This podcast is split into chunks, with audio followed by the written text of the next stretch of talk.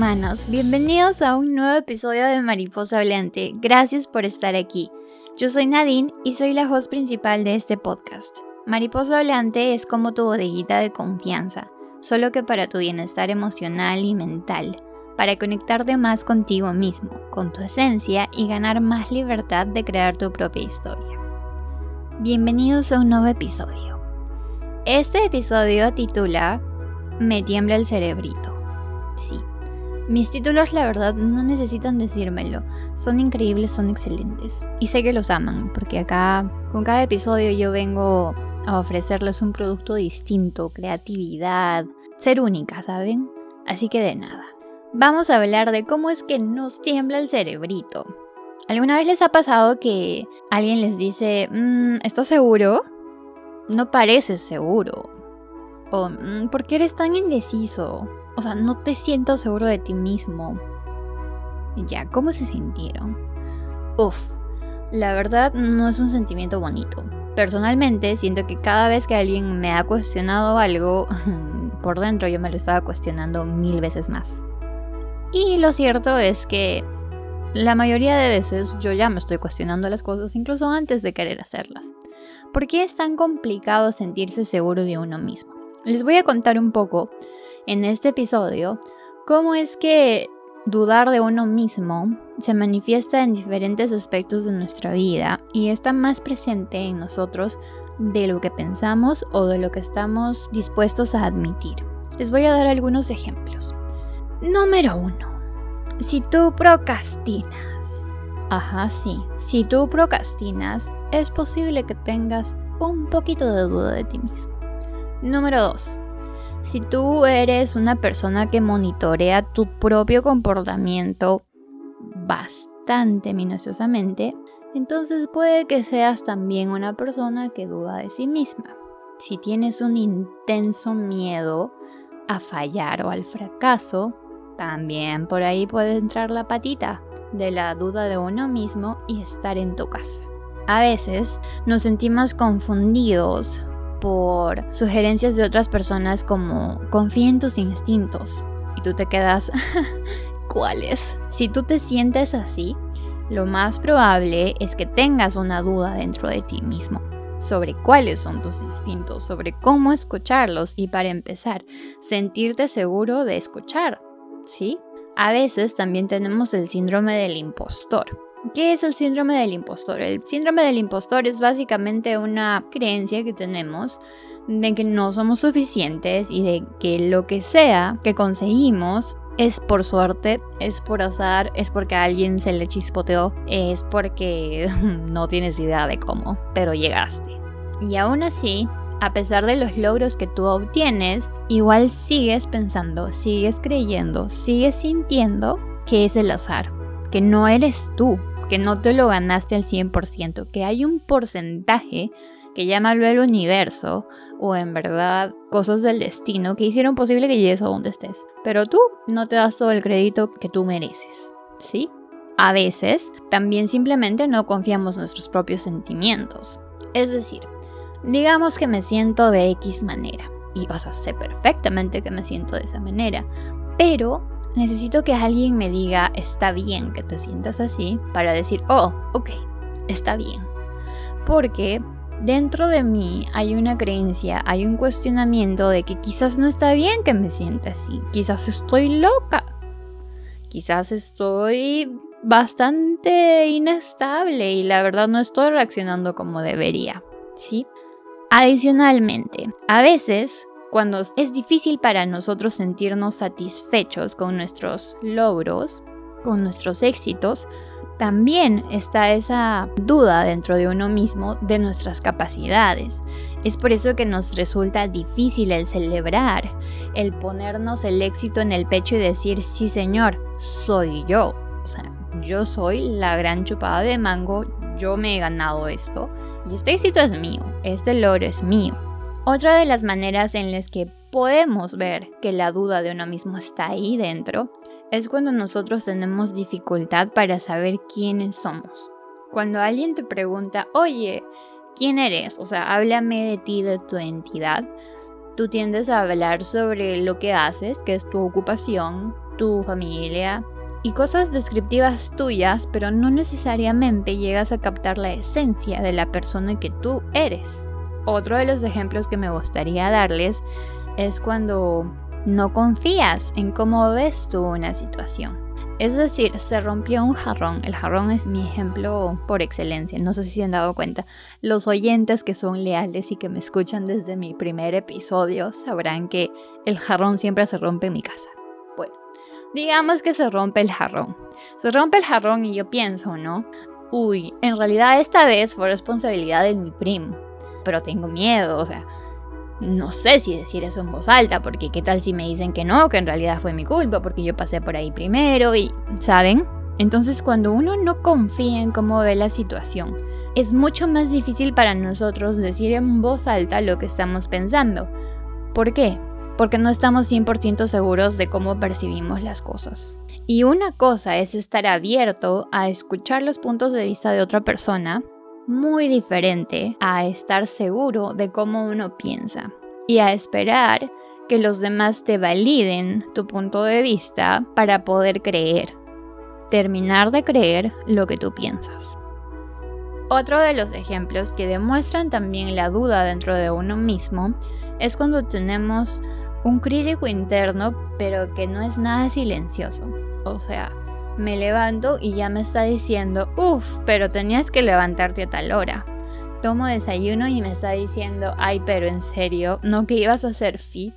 ¿No que ibas a hacer ejercicio antes del desayuno? Mm, no lo sé, pero esto no se ve nada bien. Cuando tenemos ese tipo de pensamientos, también es posible que dentro de nosotros tengamos una duda sobre nuestra propia capacidad bien arraigada. En otras ocasiones utilizamos oraciones que empiezan con el debería.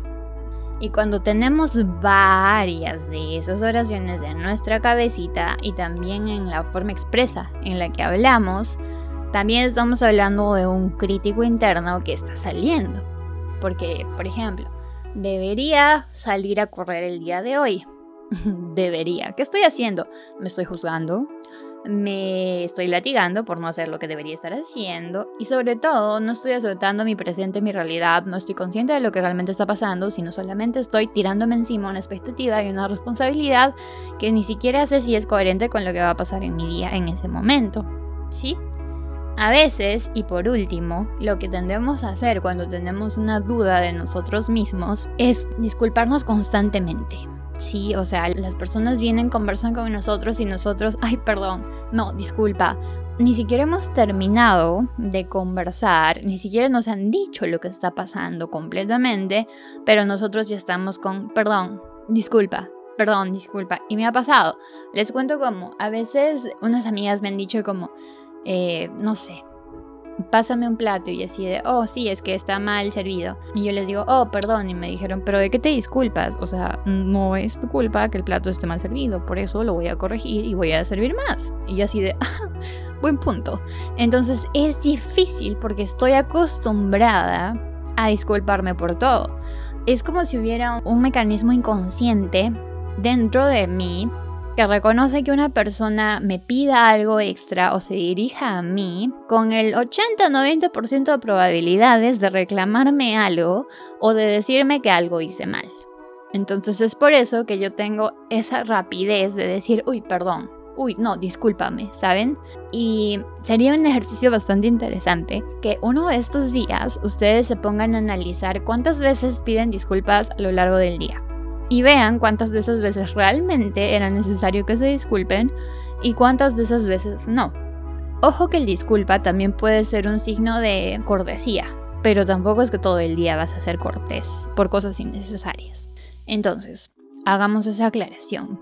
Dados todos estos ejemplos de los que hemos hablado, me gustaría pasar a hablar de cómo es que dudamos de nosotros mismos. La definición básica de la duda de uno mismo es simplemente que nosotros no confiamos y cuestionamos constantemente nuestros pensamientos, nuestras creencias, nuestras emociones, nuestras opiniones, nuestras decisiones e incluso la manera en que nos vemos a nosotros mismos. En realidad es cualquier verdad, entre comillas, que nosotros tenemos en nuestra cabeza. Todo lo que sabemos, todo lo que creemos, pensamos, imaginamos y soñamos está dentro de nuestra cabeza, pero no está sólido, no está tan arraigado que nadie viene y nos lo sacude, ¿sí? Más bien está como sobre dos patitas y es por eso que el episodio se llama Me tiembla el cerebrito, porque uno está como, ah, quiero ser doctora, pero quiero, o sea, sí quiero, pero realmente, ¿saben? Entonces, en muchos aspectos de nuestra vida dudamos todo el tiempo y es una cosa constante. Ahora, eso es cansado. ¿Y qué es lo que podemos hacer para reconocer primero que estamos dudando mucho de nosotros mismos y luego superar un poquito más y darnos seguridad? Les explico. Cuando nosotros estamos con las cosas claras, nos resulta más difícil irnos a lo inconsciente. Lo que he hablado, los ejemplos que les he dado, son ejemplos inconscientes en los que la duda dentro de nosotros mismos florece, ¿sí? Simplemente aflora y se demuestra ante los demás, ante nosotros, ante la sociedad. ¿Qué es lo que debemos hacer para que esa duda tenga menos poder sobre nosotros, porque seamos realistas, tampoco les voy a decir, oh, hagan esto y nunca más van a dudar de ustedes mismos. Siempre va a haber algo que nos dé inseguridad. Ese es un hecho. Si no está ahí todavía, puede estar ahí mañana. Quizás ya tienes bastantes. Algunas de tus inseguridades van a desaparecer ahora, algunas van a reaparecer en el futuro, quizás va a haber hasta nuevas. Siempre va a haber algo. Es natural, es humano está bien. No nos hace una persona rota, no nos hace una persona mal fabricada, no nos hace una persona que no merece ser feliz. ¿Sí? Hablemos de tres cosas básicas. La primera es que quiero que pienses en cinco cosas que tú amas y adoras de ti mismo. Dime cinco cosas. Les voy a dar unos 2-3 minutos para que hagan esto en su propio tiempo cuando escuchan el episodio, porque tampoco tienen que sentarse a pensar una hora en lo que aman de ustedes mismos, ¿sí? O sea, deberían tenerlo medianamente claro. Entonces, si no lo tienen, ahora sí, preocupémonos y sentémonos la hora que es necesaria para evaluar qué es lo que realmente amamos de nosotros. Lo que es más común es que ya tenemos claro qué es lo que tenemos que ofrecer para el mundo, qué es lo que nos gusta de nosotros mismos. Es posible, sin embargo, que a veces no la tengamos tan clara. Y si es que ese es el caso, no pasa nada, solamente vamos a tomar más tiempo, pero lo importante es que lleguemos al punto en el que ya tenemos claro lo que nos gusta de nosotros. En esta oportunidad yo solo quiero que se enfoquen en cinco cosas, ¿sí? Escríbanlas y explíquense por qué. Por ejemplo, a mí me gusta que yo soy creativa. En diferentes formas, no puedo decir que soy creativa al 100% en una sola cosa, pero me gusta que tenga una mente que como que le da vuelta a las cosas por diversión simplemente. Eso es una cosa que me encanta. Y ha sido algo que ha estado conmigo pues desde que soy chiquita. Entonces, si tú vienes y me dices a mí que no soy creativa, broski, o sea, vamos a tener un debate por lo menos, porque también tengo duda de mí misma. No voy a decirte, ah, ¿qué? No es posible. Pero sí te voy a decir, no, ¿sabes? O sea, explícame porque yo siento que sí. Yo siento que sí soy creativa. Entonces explícame por qué crees que no. Porque, o sea, primero, no, no sé por qué debería tener que ser creativa para ti. ¿Saben? Depende del contexto. Pero no me sacude tanto que me digan que no soy creativa porque yo la tengo clara. Entonces es por eso que es tan importante que ustedes tengan cinco cosas que ustedes están seguros que son adorables, que son admirables, que apasiona a otras personas y a ustedes también sobre ustedes mismos. Número dos. Lo siguiente es que escojan cinco momentos de su vida en los que ustedes han tenido que tomar una decisión súper importante, la tomaron, fue difícil, y al final todo resultó bien.